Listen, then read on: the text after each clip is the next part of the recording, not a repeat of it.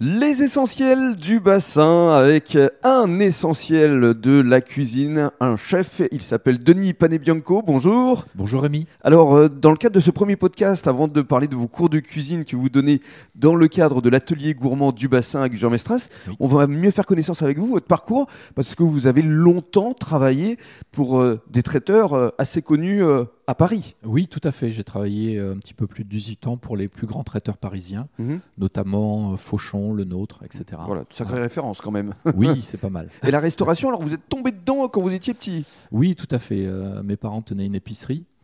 Et donc, euh, naturellement, après euh, des études un peu loupées, euh, Un peu chaotique. un peu chaotiques, on va dire, oui, tout à fait, je tourné pas vers- trouvé ma voie tout de suite. Voilà, vous êtes Voilà. tourné vers la cuisine grâce à un copain à vous qui vous a emmené avec lui dans le sud de la France à l'époque. Exactement, à la Seine-sur-Mer, commencer par faire une saison à la plonge, faire un petit peu de cuisine, aider, etc.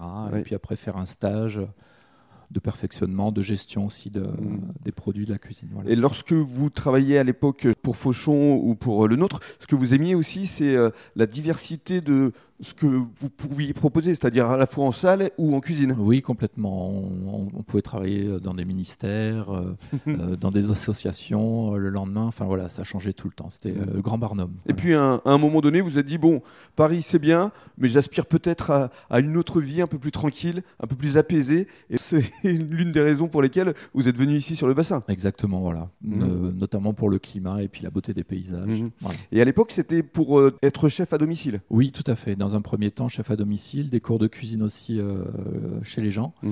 Et puis rapidement, les gens demandaient effectivement à avoir un lieu pour pouvoir les accueillir. Donc voilà, tout naturellement, quand on a fait euh, construire ici Mhm. euh, la maison, on a fait un, un atelier. Voilà. Alors je vous laisse euh, le décrire, euh, cet atelier, parce qu'il il est vraiment flambant neuf, ça donne envie de faire de la cuisine justement. Oui, tout à fait. Donc on peut accueillir jusqu'à euh, 10 personnes, 8-10 personnes, euh, 25 mètres carrés. Donc voilà. Et les cours de cuisine justement, on va en parler dans le détail dans le cadre du deuxième podcast.